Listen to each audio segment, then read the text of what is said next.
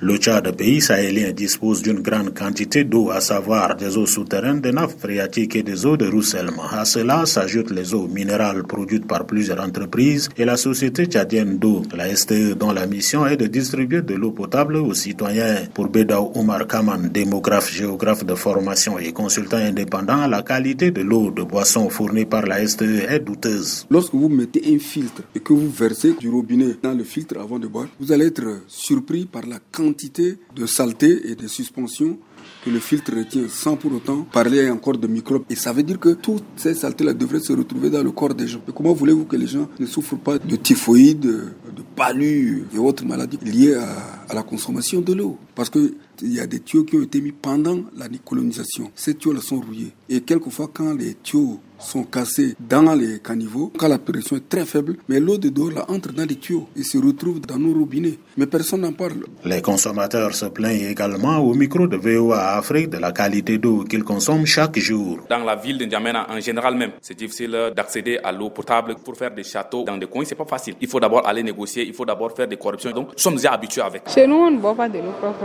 En bas, là, tous les eaux sont sales. Quand tu mets seulement après, ça devient rouge. Après, on met de l'eau de javel, on boit seulement. On tombe souvent malade. On n'a pas d'autre solution. Chez moi, à Tron, il y a des eaux potables et d'autres fois, on trouve aussi des eaux non potables. Nous demandons au gouvernement d'essayer de voir un peu certaines zones parce que c'est pas dans toutes les zones qu'on trouve de l'eau potable. Non seulement la qualité de l'eau que les Tchadiens consomment aujourd'hui pose problème, mais elle n'est pas accessible à tous. Depuis 2017, un arrêté des autorités en charge de gestion de l'eau a revu en hausse le prix du mètre cube. Cet arrêté la multiplie par 6 le coût de l'eau. Bédao Omar Kaman, démographe, géographe de formation et consultant indépendant, se dit très choqué par ces nouveaux prix. Avant, tous les deux mois, je paye entre 3 000 et 5 000 francs. Aujourd'hui, par mois, je fais jusqu'à 19 000. On est parti même jusqu'à 25 000. Ce que je paye en deux mois aujourd'hui, avant je payais en une année. Est-ce que c'est normal? Le secrétaire général adjoint du ministère de l'eau et de l'assainissement, Nour Saléagar, rassure que le gouvernement ne lésinera pas sur les moyens pour soulager la souffrance des citoyens d'ici 2030. Le gouvernement du Tchad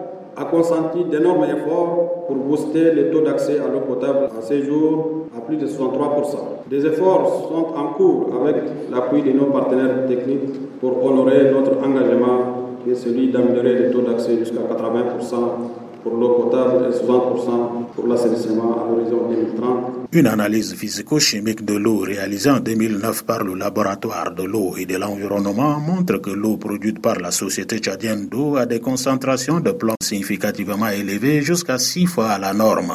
André Kodoumadjingar N'Djamena pour VOA Afrique.